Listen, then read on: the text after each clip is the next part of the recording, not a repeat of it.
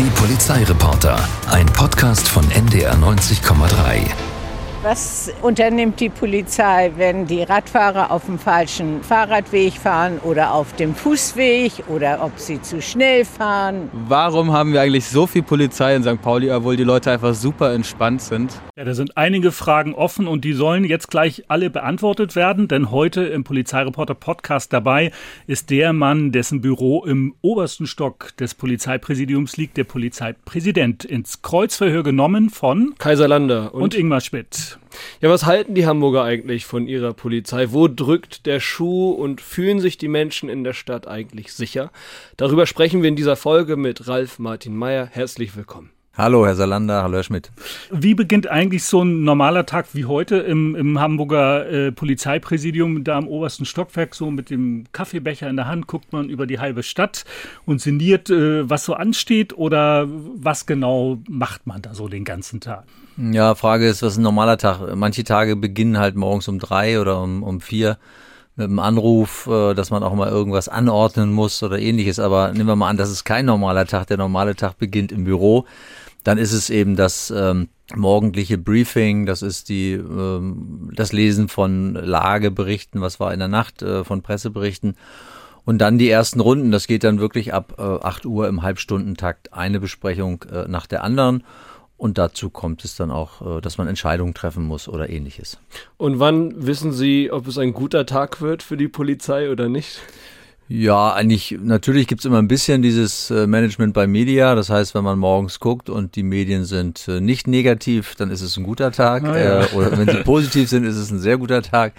Und wenn irgendwas Kritisches drin ist, muss man sich natürlich drum kümmern aufklären, äh, Stellung nehmen oder äh, ja, ähnliches mehr. Was war so die letzte Sache, wo Sie dann tatsächlich so morgens um drei oder vier quasi geweckt wurden und was entscheiden mussten? Was, was sind das für Sachen?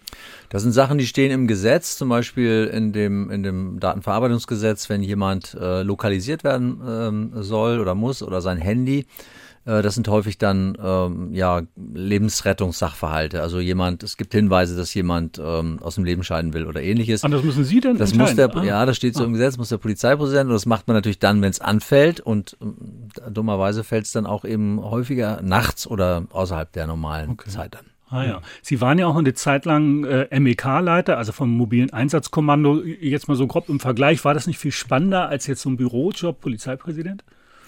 Anders. Also es gibt viele, äh, äh, sag ich mal, Bereiche, die auch, die auch irgendwie spannender waren. Natürlich MEK ist operativer, man ist, äh, man hat vielleicht auch äh, häufiger ein Erfolgserlebnis. Ähm, diese jetzige Arbeit, das ist ja doch eher lang, langwierig, langfristig. Äh, man macht Dinge, die sich erst langfristig auswirken. Und das ist beim MEK ein bisschen, bisschen schöner. Man ist äh, ja häufiger mal am Erfolg dran. Auf beiden Positionen muss man einen kühlen Kopf bewahren natürlich und auch einen Überblick über die, die Lage. Macht das die Erfahrung oder ähm, gibt es auch so einen Moment, wo Sie sagen, da, da, fährt man sofort aus der Haut, egal wie viele Jahre man da schon auf dem Buckel hat. Sie sind ja seit 2014 ja schon Polizeipräsident, acht Jahre lang. Gibt es noch Situationen, die Sie wirklich rasend machen? Ja, also das äh, hängt ja häufig am Temperament und wenn man äh, ruhig bleibt, besonnen bleibt, dann bleibt man das eigentlich immer auch in solchen Situationen. Also ist eher selten der Fall. Also schon eher mich eher schon als äh, überlegt, äh, abgeklärt äh, bezeichnen und erstmal erstmal die Lage sondieren und dann äh, nach der Analyse kommen dann erst die, das, das, die Problemlösung. Sie haben ja so einige Stationen durchlaufen bei der Hamburger Polizei. Das ist ja meistens so, wenn man dann auch schon recht lange dabei ist. Sie waren ganz früher auch mal äh, auf der Davidwache, auf dem Kiez, dann wie gesagt MEK-Leiter, jahrelang Pressesprecher an der Polizeiakademie. Was würden Sie jetzt im Rückblick sagen? Wo, wo hat Sie das doch am ehesten hingezogen? Wofür hat Ihr Herz am meisten geschlagen? Also sicherlich auch das Operative, was in der Zeit äh, des mobilen Einsatzkommandos, waren ja immerhin zehn Jahre, sowohl in der Leitung als auch in weiteren ähm, normalen Funktionen. Ähm, aber man kann, ich kann auch sagen, die Arbeit bei der Kripo als Ermittler war unheimlich ähm, ja, erbauend und, und positiv. Aber auch der, der Streifendienst, also auch das, äh, die Anfangsjahre im, im Funkstreifenwagen, jede Tätigkeit hat irgendwie seinen besonderen Reiz und sie sind eigentlich irgendwie gar nicht miteinander vergleichbar. Und trotzdem würde ich sagen, alle sind irgendwie attraktiv und ähm, toll gewesen. Ich kann mir vorstellen, dass man, je weiter man in die Verwaltung der Polizei auch eintaucht, man sich dann auch immer ein Stückchen mehr von den Bürgern äh, entfernt. Also nicht nicht äh, in, in Gedanken natürlich nicht, aber schon in der alltäglichen Arbeit. Oder ist es anders? Gibt es für, Sie auch noch Momente, wo Sie dann auch noch mal gefühlt ganz dicht dran sind an den Menschen, auch auf der Straße? Ich weiß nicht, ob das äh, prägend ist, wenn man eben vorher viele Jahre was, was äh, am Bürger äh, gemacht hat und gearbeitet hat. Aber ich muss sagen, ich habe nicht nur in meiner Zielsetzung, aber auch in meinem ganzen Denken immer den Bürger im Blick und immer den Kollegen, weil der Kollege ist die Brücke zum Bürger zufriedener Kollege äh, sorgt auch für, für gute Arbeit äh, am Bürger und ähm, das, äh, darum dreht sich eigentlich am Ende alles äh, in, in dem, was ich, was ich denke und plane. Mhm. Sie sind ja jetzt 62 Jahre alt, auch wenn man es Ihnen nicht ansieht. Ähm, wie muss man sich den jungen Ralf Meyer aus Gießen vorstellen, der damals zur Polizei wollte? Was hatte der im Kopf? Warum wollte der das? Was hatte der so für Ideale? Naja, man ist natürlich, ich bin mit Sicherheit geprägt gewesen aus meiner Kindheit, die war nicht ganz einfach, da gab es auch ein bisschen äh, familiäre, äh, finanzielle Probleme. Das könnte dafür ähm, Ausschlag gegeben sein, dass ich mich für eine Beamtenkarriere entschieden habe, um ein bisschen mehr Sicherheit zu haben. Am Ende wollte ich nicht zur Bundeswehr, das war das, was, was, was wahrscheinlich das erstmal das prägendste war und ähm, bestimmt hat es auch eine Rolle gespielt, dass ich irgendwie Polizeiarbeit spannend fand. Also ich denke mal, so wie es heute auch ist, man guckte äh, damals eben auch schon Krimis und äh, finde das irgendwie interessant, ähm, ja, hier zu arbeiten. Und das hat sich nachher total verfestigt. Also immer, äh, immer weiter, immer tiefer. Warum wollten Sie nicht zur Bundeswehr? Das war, glaube ich, so ein bisschen Mainstream damals. Also ähm, die Haare waren lang. Gut, klar, das kam dann irgendwann raus, dass es bei der Polizei auch nicht so richtig äh, beliebt, dass sie auch da kürzer werden mussten. Aber irgendwie Bundeswehr war nicht so, ja, bei vielen ähm, Mitschülern war das eigentlich nicht so nicht so angesagt. Das der, hat man sich der sehr, pazifistische Gedanke hat da eine Rolle gespielt. Ja, vielleicht auch sehr bürokratisch und militär und so. Und das war irgendwie nichts. Also er war eher so ein bisschen, glaube was was Bürger für den Bürger und und ja Verbrechen. Äh, aufklären, äh, Menschen zu schützen. Das war, glaube ich, eher im Vordergrund, also im Inneren. Auch, ja. auch politisch, jetzt sagen Sie ja, die, die Haare waren damals lang, waren Sie auch ein Stückchen weiter noch links als vielleicht jetzt als äh, Polizeipräsident? Nein, das würde ich nicht sagen. Ich war, glaube ich, immer irgendwie in der Mitte. Ich kann mich nicht erinnern, dass ich irgendeinen äh, Weg durch irgendwelche Instanzen oder irgendwelche Ebenen gemacht habe, wie äh, Joschka Fischer oder so. Nein, also es war wirklich, ich glaube, das war immer so klar. Ich war, war auf gewisse Weise, glaube ich, auch liberal, äh, aber äh, doch immer irgendwie in der Mitte. Sind Sie auf Demos gegangen? Ja, ja, ja. Also auf jeden Fall die äh, Erhöhung der Fahrpreise der Osthannoverschen Eisenbahn hat uns äh, auf die Gleise und auf die Straße. Das hat uns ja alle beschäftigt. Ne, solidarisieren, mitmarschieren und so. Und das, äh, ja, ja, doch, doch, das erinnere ich noch wie heute.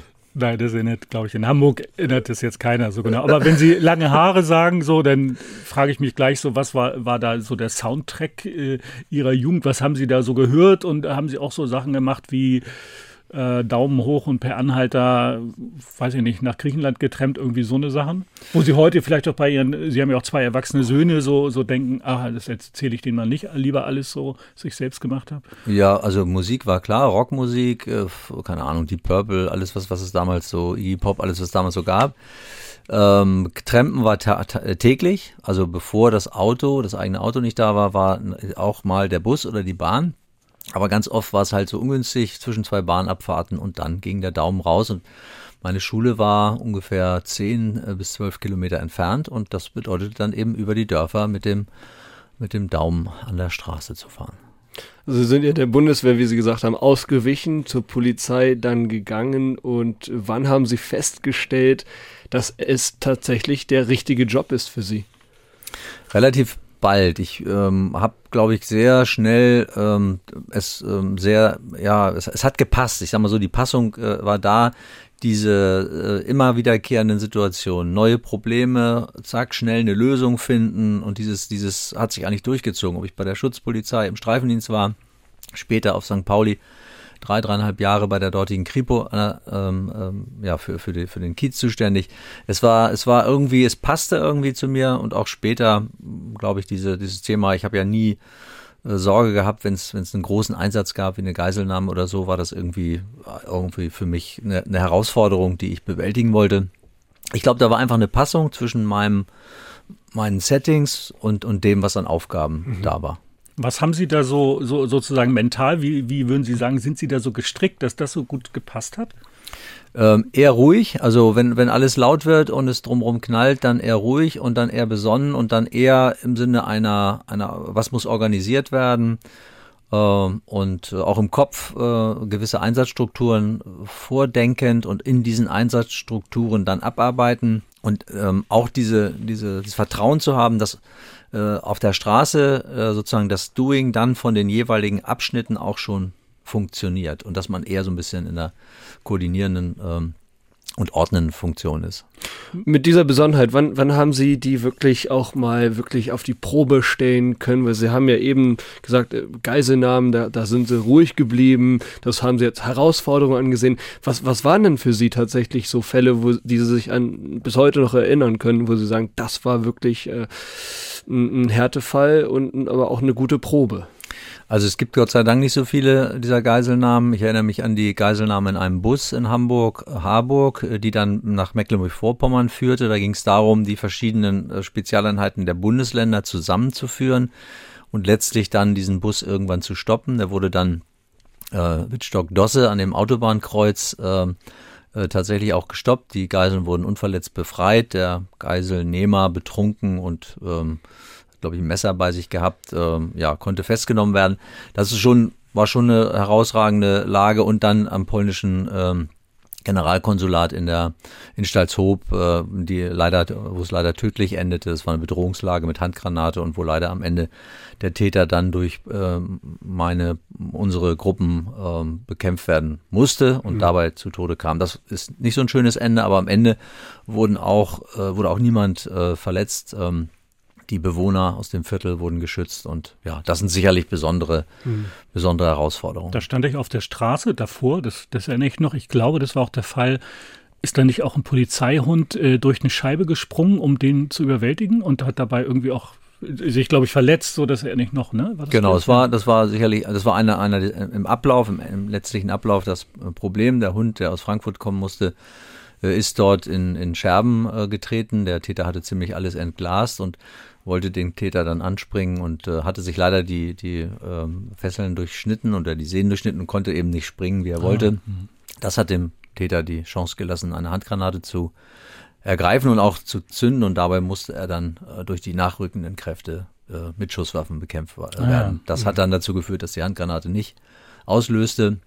Äh, tragischerweise hat sich später herausgestellt, dass sie gar nicht zündfähig war, was aber weder der Täter noch die Einsatzkräfte wussten. Mhm. Man erlebt ja so eine ganze Menge als Polizist auf Hamburgs Straße und auch als Polizeireporter. Und ich weiß noch ganz genau, äh, im Oktober 2004, da waren Sie noch nicht lange Pressesprecher, und da musste ich morgens als Reporter mit dem Ü-Wagen in die Ruscheweilstraße in Hummelsbüttel am Ring 3 da lag ein kleines Mädchen tot äh, in einem Pappkarton auf dem Balkon eines Mehrfamilienhauses. Und ich glaube, wir kannten uns irgendwie noch gar nicht und sie sind dann da eingetroffen und wir mussten zwei Minuten später live auf Sendung gehen, da von der Straße, vom Ü-Wagen und über diesen Fall äh, sprechen. Ich weiß nicht, ob Sie das noch erinnern, so, äh, das ist für mich heute immer noch so, wenn ich da vorbeifahre, das kriege ich nicht so aus dem Kopf, da waren meine Kinder auch noch kleiner. Ich fand das irgendwie echt äh, eine belastende Geschichte. Ich weiß nicht, äh, was Sie auch noch so an, an Einsätzen im Kopf haben, die Sie auch so belastet haben, wo man irgendwie merkt, das sind manchmal gar nicht große Sachen, aber das hängt einem irgendwie so nach. Also bei diesem Einsatz haben Sie jetzt gerade zwei Sätze gesprochen gehabt, da entstand bei mir die Gänsehaut äh, aufgrund der Dynamik und der Tragik dieses Falles, ähm, der ja auch eben zum Tode dieses Kindes geführt hat, beziehungsweise das Kind war vorher schon tot und wir haben halt ja es nicht mehr retten können. Und ich kann mich an alle Einzelheiten von diesem Fall erinnern, auch wenn ich nur Pressesprecher war. Ähm, auch als das Kind später in einer Kiste gefunden wurde, ähm, ganz gruselig auch für die eingesetzten Beamten. Ja, der Fall polnisches Generalkonsulat war einer, äh, weil ich hinterher natürlich auch dabei war und, und ähm, das, das Ableben quasi miterlebt habe. Das ist etwas, was sicherlich auch irgendwo äh, traumatische Folgen hat. Äh, und ansonsten glaube ich, ist es die Summe der Einsätze. Die Summe der Einsätze, die immer wieder äh, einen auf sehr, sehr hohes Level bringen und dann aber auch wieder runterbringen. Und es kommt sozusagen alles auf die gleiche, auf den gleichen Stapel. Äh, deswegen glaube ich, äh, ja, es gibt ein paar herausragende, aber am Ende ist es eine Belastung, die wahrscheinlich auch jeder Polizist hat oder einige davon haben, die man, äh, wo, die man immer im Blick haben muss. Wie ist es für Sie mit dem Fall Hilal? Weil wir haben ja auch äh, vor kurzem in einer Podcast-Folge, lohnt sich da mal reinzuhören, äh, mit dem Bruder von Hilal gesprochen. Wie ist es mit, mit dem Verschwinden von, von dem Mädchen?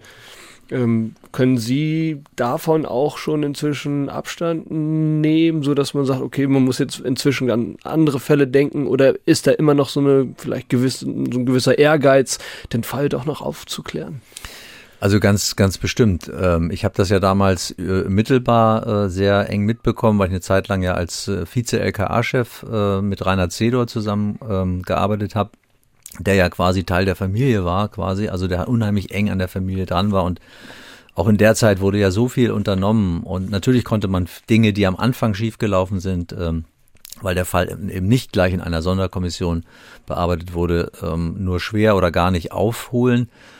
Aber äh, alles das, was versucht wurde, das war enorm und insofern lässt der, der Fall mich bis heute nicht los und äh, er gehört eben auf die Cold Case oder ungeklärten Fälle Liste, die immer wieder vorgenommen werden, wo immer wieder versucht wird, etwas Neues zu machen. Wir, wir haben ja gewisse Annahmen, wahrscheinlich ist der, die Annahme des, des Bruders und meine gehen gar nicht so weit auseinander, wer der Täter sein könnte. Das Problem ist es zu beweisen und äh, letztlich geht es ja auch darum, sie zu finden und das ist uns bis heute leider nicht gelungen. Mhm. mhm.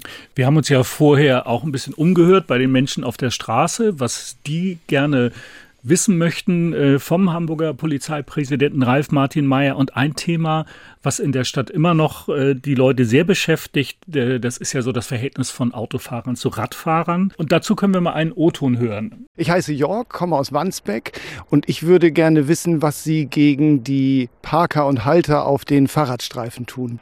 Das nervt deswegen, weil da, wo die Radstreifen sind, man auf die Fahrbahn ausweichen muss und dann eben morgens und abends im äh, Feierabendverkehr und im, im morgendlichen Berufsverkehr ist das gefährlich. Also klar, es ist Aufgabe von unseren Verkehrskräften, aber auch unseren, unseren äh, Präsenzkräften, äh, also die lokale Präsenz, die, die Angestellten, die wir äh, geschaffen haben. Wir haben jetzt nochmal 100 zusätzliche geschaffen in den letzten Jahren, aber natürlich auch von jedem Streifenwagen. Ähm, wir haben Programme an den Revieren, muss man sagen, an den Kommissariaten in den Stadtteilen, die gucken sich ihre Situation an und ähm, entscheiden dann eben, dass sie dort Schwerpunktaktionen machen mit ihren Kräften. Ähm, klar, für den einzelnen Bürger ist es häufig so, jetzt parken die da schon wieder.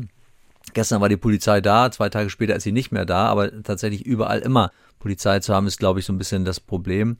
Äh, deswegen, glaube ich, gehört da auch dazu der Appell an alle, miteinander sich den Verkehrsraum möglichst so zu teilen, dass, dass alle äh, zurechtkommen.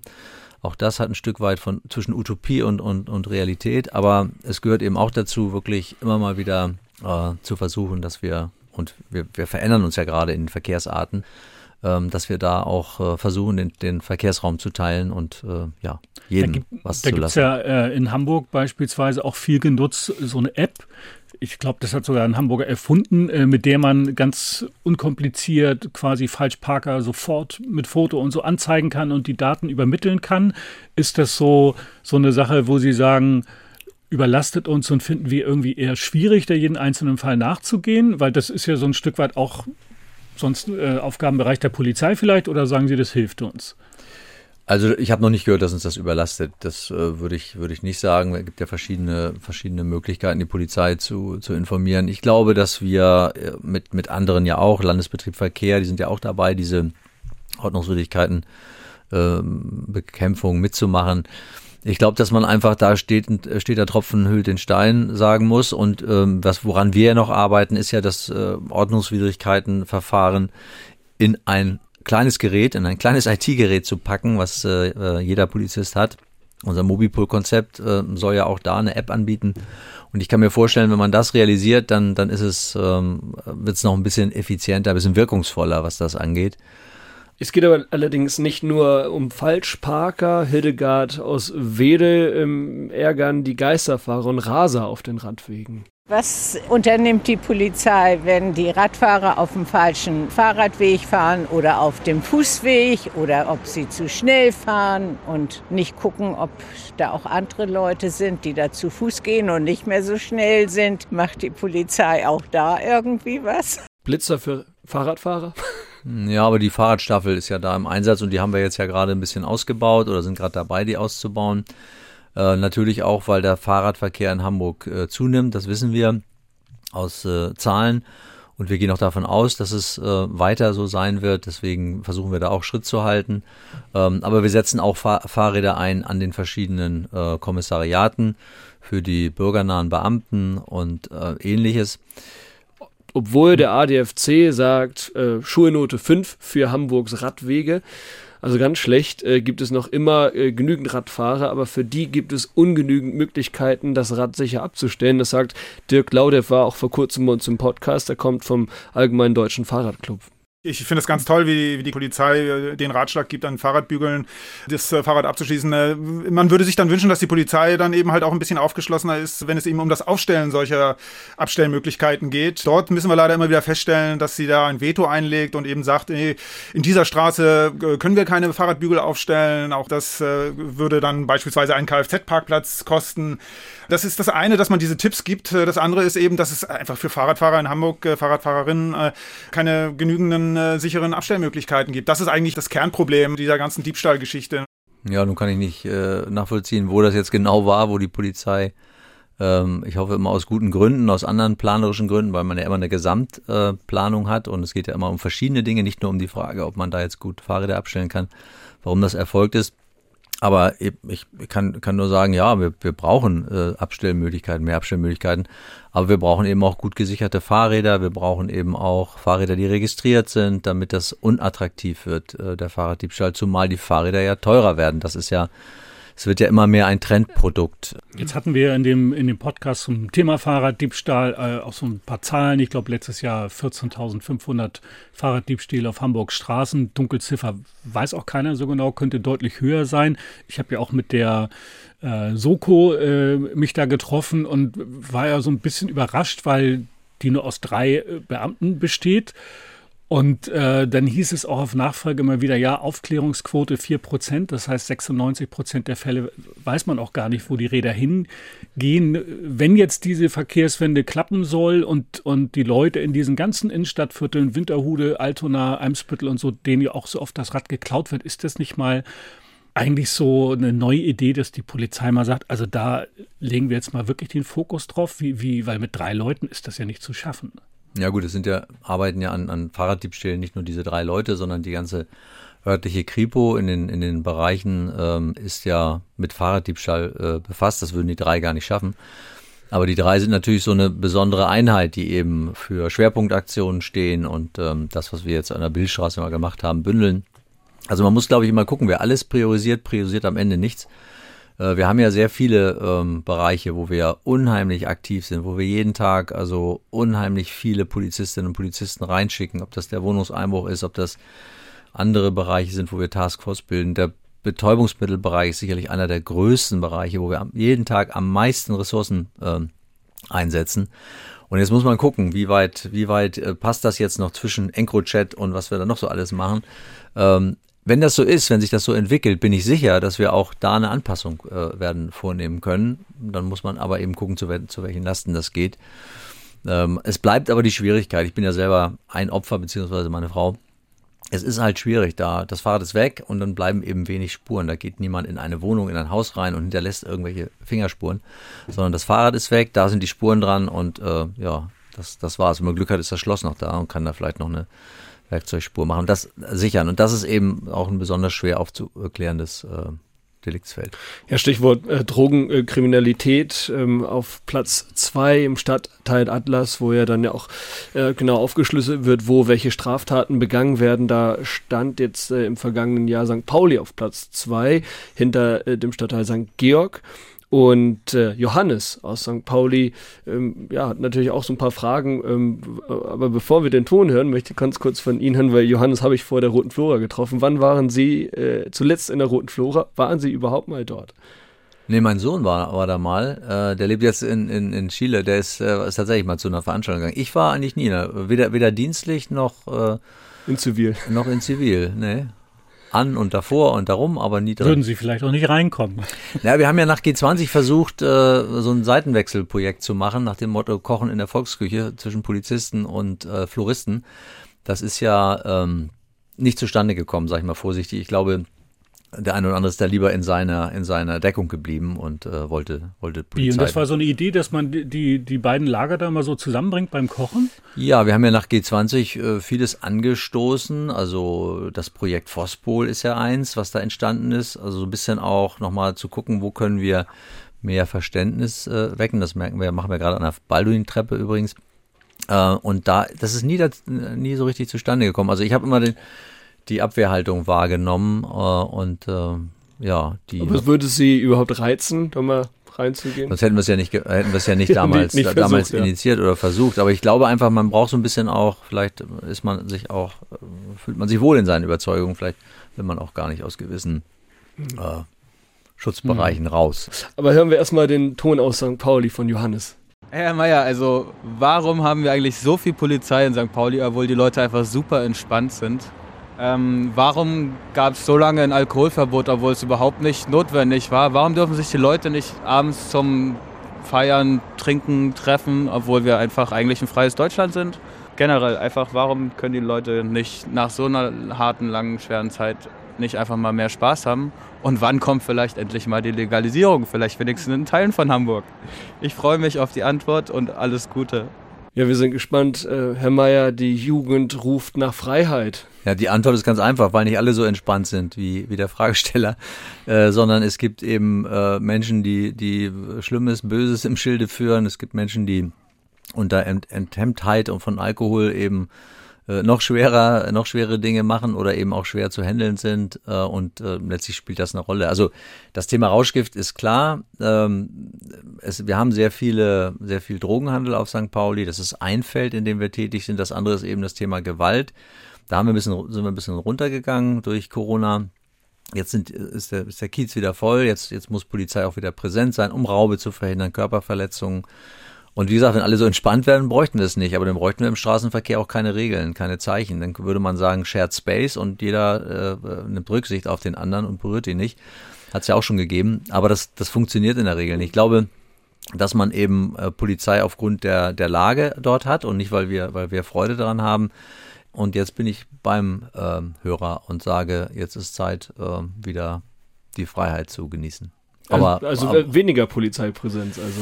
Nein, ich glaube einfach weniger Regeln, also ähm, zumindest was, was Corona angeht. Äh, und ähm, wie gesagt, manche Dinge braucht man halt. Also Alkoholverbot äh, ist ja jetzt, gibt's ja nicht mehr auf St. Pauli, also ist ja jetzt auch ähm, aufgehoben. Gewisse Dinge haben sich halt bewährt. Glas, Glasflaschenverbot, äh, ist ja Alkohol, Glasflasche, große Schäden, äh, Schlägereien und so weiter, das spielt halt zusammen.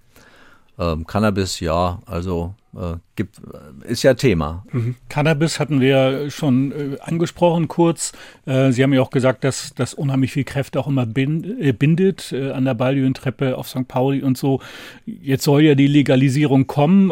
Wie, wie, stehen Sie eigentlich dazu mittlerweile? Also man weiß ja auch noch nicht, wann es kommt, aber so, wie finden Sie das? Naja, ich habe mir ja schon, hab mir schon sagen lassen, oh, toll, dass ich jetzt auch dafür bin. Ähm, ich war ja immer dagegen, weil ich gesagt habe, ja, das ist macht dumm und, und Entwicklungs, im Entwicklungs Entwicklungsprozess. Aber jetzt bin ich mittlerweile äh, der Meinung, wir investieren als Staat so viel in dieses, in dieses äh, Phänomen, dass es aus meiner Sicht auch Dazu gehört jetzt zu sagen, wir, wir probieren mal einen anderen Weg. Und ich glaube, ähm, dass es äh, gar nicht um mehr geht. Wenn ich das Programm angucke, die Programmatik der Grünen im Bund, dann soll das ja ausprobiert werden. Klar, der Staat muss irgendwie ja produzieren, er muss selber legal verkaufen. Dann ist die Frage, was, was bedeutet das? Aber jetzt muss man sich da, finde ich, erstmal das Konzept angucken. Das wird ja jetzt in den nächsten Jahren äh, ja, erarbeitet. Es kommt ja nicht dieses Jahr, wahrscheinlich eher in den Folgejahren. Hamburg wird beteiligt sein, das weiß ich schon. Insofern können unsere Fachleute da auch mitbieten. Insofern kann man auch die Bedenken vielleicht mit einbeziehen. Aber ich bin aufgrund der hohen Ressourcen, die wir einsetzen, und ähm, ja, einfach und, und ja auch nicht das äh, Phänomen ja auch nicht wegbringen, bin ich dafür, das mal auszuprobieren und da offen ranzugehen. inwiefern ist Hamburg beteiligt? Naja, es gibt ja entsprechende ähm, Fachrunden und ähm, Hamburg wird über den über den äh, über die Fachrunden der Gesundheitsbehörden beteiligt sein und wir werden als Polizei auch äh, uns einbringen. Wir haben auch schon eine, eine kleine Arbeitsgruppe gebildet, die sich damit auseinandersetzt mit den Risiken und Chancen und ähm, so wird das, so wie macht man das eigentlich immer, dass man die verschiedenen Ressorts quasi fragt und, und deren Bedenken äh, mit einbezieht. Aber wer das nachher eigentlich wie verkauft, das ist ja alles noch. Nein, das ist zu früh. Also es ist wirklich, es ist ja dieses alte Programm, die alte Idee der, der Grünen im Bund, auf der wird aufgesetzt, so habe ich das verstanden. Und jetzt geht es darum, daraus eine Planung zu machen. Und ähm, ja. Das bleibt natürlich dann immer die Frage, wie wird es dann äh, im Straßenverkehr geregelt? Ähm, darf man Auto fahren und, und kiffen oder wird es wie mit dem Alkohol laufen? Ähm, Gibt es überhaupt äh, Möglichkeiten zu testen, wie high oder stoned jemand gerade ist, äh, um noch Auto fahren zu können oder eben nicht? Es kommen natürlich einige Fragen dann auch auf die Polizei zu, wahrscheinlich. Während des Autofahrens definitiv nicht kiffen, das ist, könnte ich jetzt schon scherzhaft sagen, aber das ist, das ist wirklich, also das, das geht natürlich nicht miteinander. Äh, die, die Frage ist ja, wird das Risiko dann steigen, dass im, im Straßenverkehr mehr ähm, unter Betäubungsmittel gefahren wird? Und da müsste Polizei dann natürlich darauf reagieren und, und einfach auch kontrollieren. Mhm. Jetzt gibt es ja ein anderes großes Thema, auch so ein Jahrestag, der, der so langsam auf uns zukommt und hier den Redaktionen werden dann auch schon äh, Sondersendungen vorbereitet und Internetseiten gebastelt. Dann ist der, der G20-Gipfel fünf Jahre her. Äh, da waren Sie ja auch schon Polizeipräsident und wahrscheinlich gab es kaum ein Ereignis, was, was die Polizei auch so gefordert hat. Äh, wie sehen Sie das so, so im Rückblick? Es gab ja auch wahnsinnig viele Verfahren gegen Randalierer, Randalierer sage ich jetzt mal so ganz pauschal. Wie, wie sehen Sie das im Rückblick? Äh, nervt Sie das Thema noch? Würden Sie gerne damit abschließen oder wie ist es? Nein, aber es ist ja, es ist ja immer noch präsent, weil es der größte Einsatz in der Geschichte der Bundesrepublik war. Ich glaube, es war die, es war die größte Herausforderung, die die Polizei zu bestehen hatte. Ähm, ich habe mich danach mal gefragt, warum eigentlich nur in Hamburg so eine große ähm, Krawallorgie passiert ist und äh, weder in Buenos Aires noch woanders. Ähm, die Frage finde ich spannend, der, die mal zu beantworten, denn ich glaube, da sollte auch, äh, da sollte auch irgendwie ein besonderes Exempel statuiert werden. Ja, die, die, die Wunden sind klar, der siebte, siebte, gar keine Frage morgens, dass es nicht gelungen ist, dass man uns da dupiert hat die Entwicklung in der Schanze, die würde man natürlich gerne anders machen und daraus haben wir ja auch gelernt und auch uns daraus, sag ich mal, Veränderungen, konzeptionelle Veränderungen ähm, sind daraus ergangen. Zum Beispiel, also was sind so die Konsequenzen, die Sie? Ja, die dieses, wir haben ja, wir haben ja Teams, ein Team gebildet und ausgebildet, was was Höheninterventionskenntnisse äh, ähm, hat und und geeignet wäre, dann in solchen Situationen eben tatsächlich zu agieren also dass wir nicht auf die Spezialeinheiten quasi angewiesen sind, wie das damals der Fall war. Ja, und viele, viele Dinge, die, die also ja quasi in diesem Sonderausschuss, der ja ein Jahr lang getagt hat, auch dann äh, präsentiert worden, festgelegt worden sind. Auch äh, mehr Dialog äh, nochmal im Viertel. Das Thema Kommunikationsteams hat sich weiterentwickelt und vieles mehr. Ähm, ja, ich glaube, das ist nach wie vor ein Thema, aber es war eben auch die größte Herausforderung. Ich finde, man muss auch der Polizei sagen, dass sie es geschafft hat, diese Tagung ähm, durchführbar zu machen und dass die Tagung durchgeführt wurde. Und dafür haben eben äh, hunderte von Polizistinnen und Polizisten die Knochen hingehalten. Und das, was hinterher passiert ist, ist ja auch nur als Erfolg äh, zu bezeichnen. Die Soko Schwarzer Block hat ja nun wirklich noch ähm, viele, viele äh, Monate später Erfolge gehabt und wir haben ja noch gar nicht alle, äh, genau, alle, alle äh, vor Gericht. laufen ne? ja auch noch. Ja. Ne? Ich habe auch vorhin nochmal mit unserer Gerichtsreporterin Elke Spanner gesprochen, äh, mir dann nochmal die Zahlen schicken lassen. Ich glaube, knapp 1300 äh, Beschuldigte gab es, äh, die was auch immer gemacht haben beim G20-Gipfel, Steine geworfen, sonst was. Äh, diverse Verfahren äh, sind schon gelaufen, diverse Straftäter verurteilt worden. Es hat ja glaube ich, auch die Polizei und Justiz vor eine große Herausforderung gestellt. Gleichzeitig heißt es ja, äh, gibt es ja immer noch diesen Vorwurf mit einem riesigen äh, Einsatz und Aufwand, mit einer riesigen Öffentlichkeitsfahndung ist nach diesen Tätern gesucht worden mit Fotos und Videos.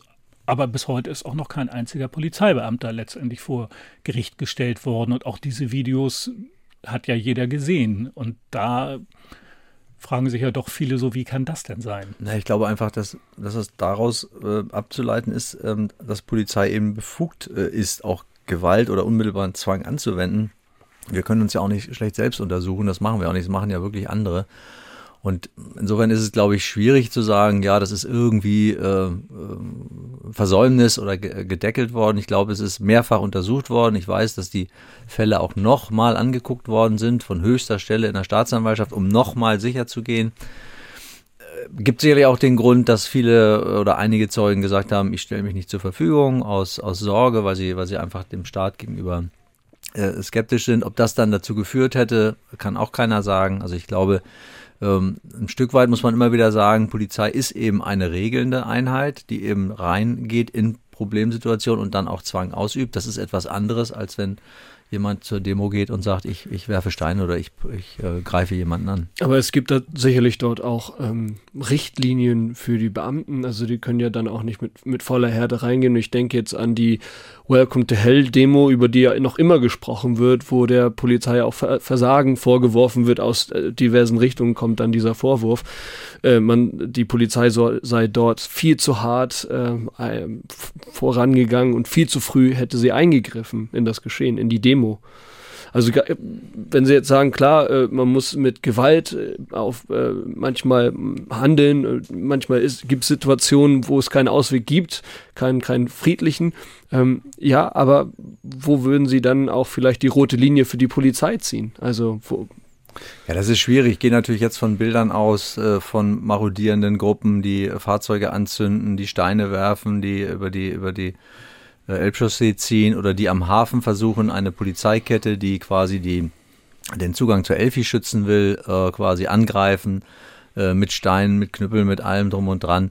Äh, das sind ja die Bilder, äh, auf die dann eben aber auch äh, unmittelbarer Zwang folgt. Ähm, dass man sich bei Welcome to Hell, Willkommen in der Hölle, jetzt nicht mehr darauf einigen kann, ob das jetzt richtig war oder nicht. Unsere Erkenntnisse waren so, dass eben die äh, die Absicht war, zwischen diesen schwarzen Blöcken äh, oder von diesen schwarzen Blöcken äh, zu, zu äh, agieren, beziehungsweise auch äh, Gegenden, Reeperbahn etc. zu entglasen. Das, das ist ja alles äh, zigmal äh, besprochen. Und die, die Situation, man muss eben, es kommt auf die Situation. Es geht immer um die Verhältnismäßigkeit bei der Polizei.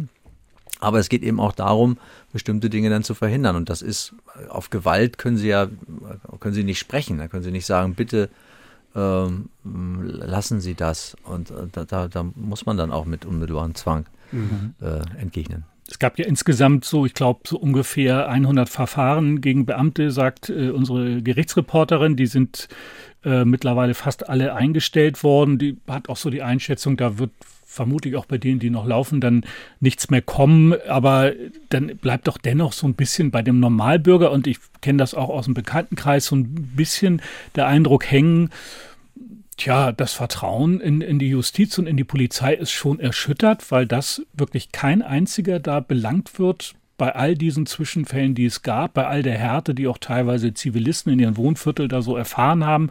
Das überrascht doch schon. Also da hat doch die Polizei dann auch irgendwie doch auch Schaden genommen, oder meinen Sie nicht, so vom, von der Reputation, vom Image her? Naja, ich sehe ja zumindest, dass wir im, im, im normalen Leben nach G20 diverse m, hm, Urteile gegen Polizistinnen und Polizisten aus dem Alltag haben.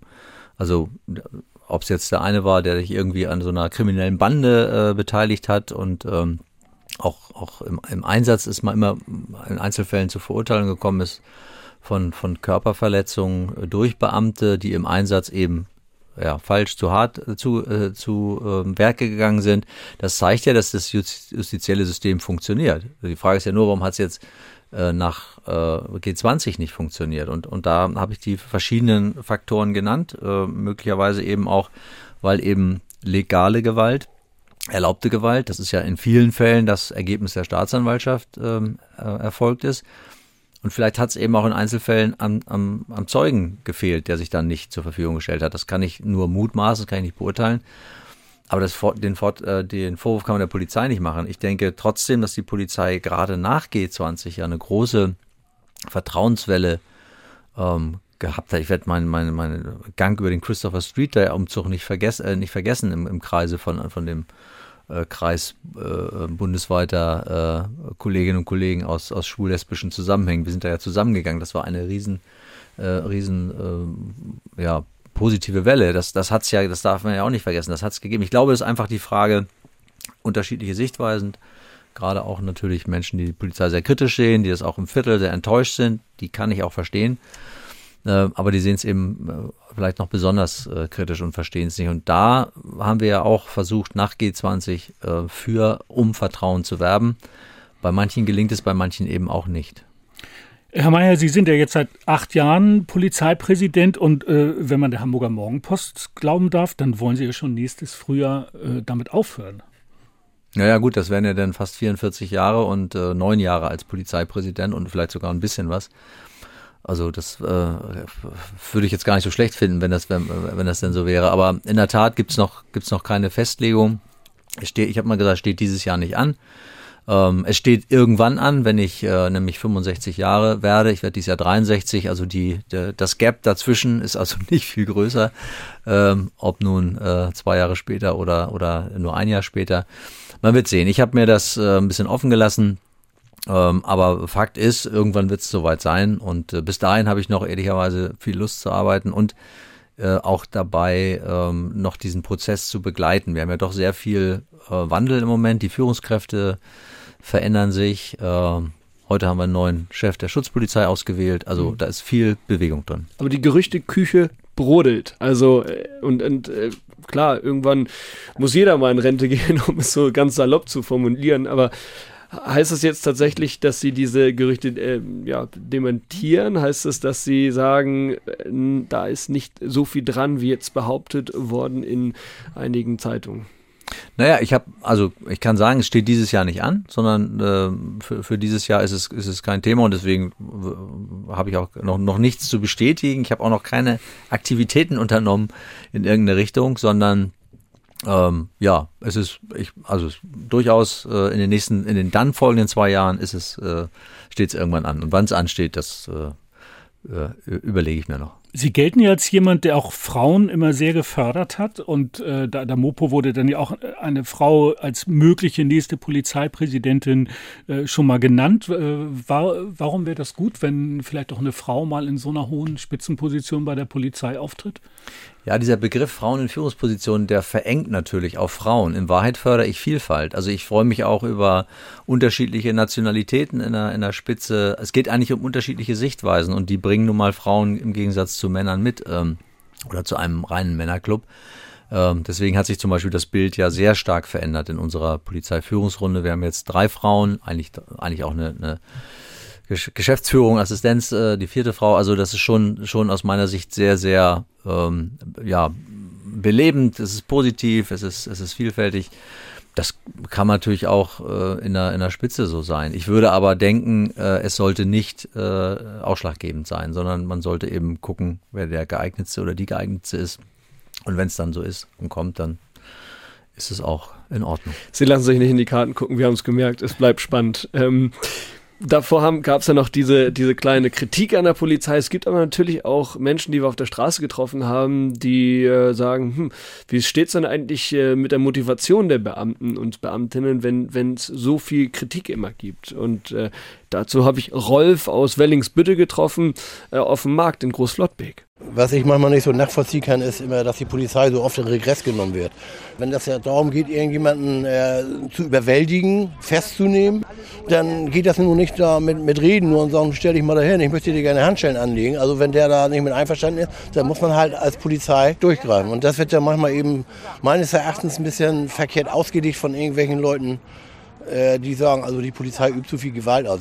Und ich glaube, dass da die Motivation der Beamten auch unterleidet, die ja quasi dann sich dreimal fragen, Mensch, mache ich das nun oder mache ich das nicht oder lasse ich den lieber laufen, aus Angst vor irgendwelchen Untersuchungen, die dann anschließend folgen. Also weniger Motivation wegen viel Gegenwind.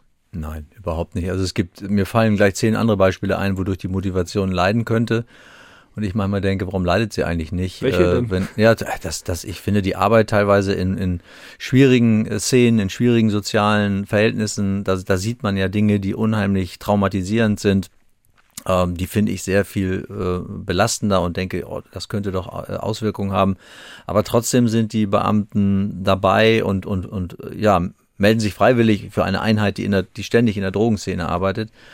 Ähm, also das überhaupt nicht. Passend zu dem Thema äh, Respekt gegenüber Polizisten können wir auch noch mal Mark hören. Der kommt aus Fuhlsbüttel. Ein Beruf, der, der riskant ist, wo, wo man Leib und äh, Psyche riskiert und trotzdem bekommt man von der Gesellschaft nur oder relativ viel Hass, Missgunst entgegengebracht, wo, wo eigentlich so viel Respekt und Dankbarkeit sein müsste. Und ich könnte mir vorstellen, dass das an den Polizisten schon nagt, die das aus Überzeugung machen, etwas für die Gesellschaft zu tun und dann kommt da nichts zurück. Das muss unfassbar deprimierend sein. Und da würde ich gerne mal wissen, ob dadurch der Nachwuchs auch fehlt, ob da viel zurückgespielt wird an den Polizeipräsidenten, ähm, ob da viel kommt, ob das ein größeres Problem ist. Also grundsätzlich nicht. Ich, ich äh, wundere mich selbst auch, dass die Kollegen das also so akzeptieren, dass es als, als äh, dass es eben passiert. Aber es gibt immer mal wieder Ereignisse, wo ich dann höre, dass es doch sehr äh, beeindruckt hat. Das ist dann eher weniger der Angriff als der Hass in den Augen des äh, Gegenübers. Und ich glaube schon, dass man auch ein bisschen schauen muss. Also das uns ist aber auch klar, dass wir in, in Konfliktsituationen eben nicht auf äh, auf äh, überlegt handelnde Menschen treffen, sondern dass das eben auch besonders emotionale Situationen sind. So werden unsere Kolleginnen und Kollegen auch ausgebildet. Die sind auch, ich höre das ganz oft, auch sehr, sehr gut und, und, und adäquat in der Kommunikation unterwegs. Ja, es gibt auch die anderen Beispiele, gar keine Frage, aber in der Regel auch sowas, äh, was, was sehr gut wirkt. Und deswegen kann ich sagen, insgesamt äh, ist, das, ist das nicht das Fall, der Fall und das Problem. Äh, in Einzelfällen kommt das vor passend zu dem Thema ähm, muss ich noch mal so einen kleinen äh, Promo-Teaser loswerden, denn äh, es gibt einen neuen Podcast der Kollegen vom Bayerischen Rundfunk. Die haben nämlich angehende Polizisten während der Ausbildung und bei den ersten Schritten im Berufsleben begleitet und daraus so einen siebenteiligen Podcast gemacht. Die Polizeiklasse heißt der und den gibt es überall dort, wo es Podcasts gibt. Kann man auch einfach mal googeln. Ähm, da stellt sich uns natürlich auch die Frage, weil wir das ja selber jetzt auch machen. Hören Sie sowas eigentlich, Podcast? Ist das so ein Medium, was Ihnen gefällt? Das gefällt mir sehr gut, weil man es äh, während der, der Autofahrt machen kann und natürlich äh, Menschen wie ich wollen gerne ihre Zeit möglichst doppelt nutzen, also von A nach B kommen und auch noch einen Podcast hören. Drosten war einer der, der äh, in der Pandemie einer der, der Podcasts, der, den ich immer gehört habe. Jetzt auch das Thema ähm, Verteidigung. Also auch da gibt's ja, ich meine sogar auch im NDR einen Podcast. Strategien der, und Streitkräfte. Ja, der, der sehr interess der hm. interessant ist zumindest. Sabine Rückert erinnere ich mich auch, dass die auch tolle Reportagen macht für, für Zeit, Zeitcrime. Ja, Zeitverbrechen. Und ähm, wie gesagt, also ich, ich glaube, ich bin nicht besonders häufig dabei aber äh, wenn, wenn die Chance besteht, äh, doch ab und zu mal. Und sonst im Privaten gibt es da so ein, so ein äh, also Tatort, sowas, gucken Sie sich das an, finden Sie das realistisch? Gibt es da einen Lieblingskommissar? Ja, also ich finde die Dialoge halt toll äh, von Münster, ne? Klar, Axel Prahl, und sein Rechtsmediziner. Also das, das finde ich, finde ich toll, aber ich, gibt, gibt auch immer wieder, also den Kölner finde ich auch nicht schlecht. Also es, Prahl würde ich sagen, ein bisschen, obwohl er ja St. Pauli-Fan ist, da müssen wir noch mal ein bisschen ja. mit ihm reden. Sind aber Sie nee, Pauli-Fan? Nee, ich bin HSV-Fan, ja. leider von klein auf. Äh, und das, das ist ja früher das, wissen müssen. Das leider ist, ja, ich, ist ich, jetzt. Also, das ist ja im Moment, ist im Moment ist es ja eher so eine Frage der, der Resilienz und der, ne, man muss ja viel, viel lernen. Aber ich bin kein, kein ähm, Anti-Pauli. Ich bin, freue mich, Sie sind kein Ultra, meinst du? Nee, ich hätte mich jetzt gefreut, wenn Pauli den Aufstieg geschafft hätte. Also der ah. Sieg gegen Darmstadt, da, da habe ich ehrlicherweise sehr die Daumen gedrückt, weil ich gesagt habe, ich hätte mir wahrscheinlich sogar nächstes Jahr eine Dauerkarte, also kann ich immer noch, äh, Pauli versucht zu kaufen, war wahrscheinlich nicht gelungen. Nein, es, es ist wirklich so, dass ich äh, beiden Hamburger Vereine äh, die Daumen drücke, aber eben im Duell gegeneinander. Da ist ganz klar blau, ganz hm. klar blau. Äh, also noch ist, der Drops ja auch nicht gelutscht. Na, na, gut, aber das ist, ich komme halt aus dieser Kevin Keegan, Ernst Happel Zeit, da war halt Hamburg Bayern, also Bayern München. Aber so, die guten die alten Zeiten des HSV also, sind vorbei, Mensch. Ja. Aber äh, genau so wie der Podcast, was für eine Überleitung. Nein, der Podcast kommt jetzt auch zu Ende. Ralf Martin May, vielen Dank, dass Sie heute zu uns gekommen sind. Polizeipräsident seit acht Jahren. Wir sind gespannt, wie lange Sie das äh, noch mitmachen, durchhalten oder, oder mitmachen wollen. Es macht ihnen ja auch offensichtlich Spaß. Das stimmt. Ich bin, glaube ich, auch jemand, der äh, immer Spaß an der Arbeit hatte und vielleicht auch ein kleiner Junkie, was den Erfolg angeht und äh, immer was weiterentwickeln zu wollen. Stillstand ist für mich nichts und vielen Dank. Hat mich sehr gefreut, hier zu sein. Das war schön und in zwei Wochen hören wir uns dann wieder mit der nächsten Folge. Und wir haben ja in dieser Folge so viele Fragen gehört äh, an die Polizei und falls Sie noch einige andere haben, schicken Sie uns gerne eine Mail an diepolizeireporter.ndr.de. Dann bis zum nächsten Mal. Wir bleiben dran, Sie hoffentlich auch. Ciao. Tschüss. Die Polizeireporter, ein Podcast von NDR 90,3. Wir sind Hamburg.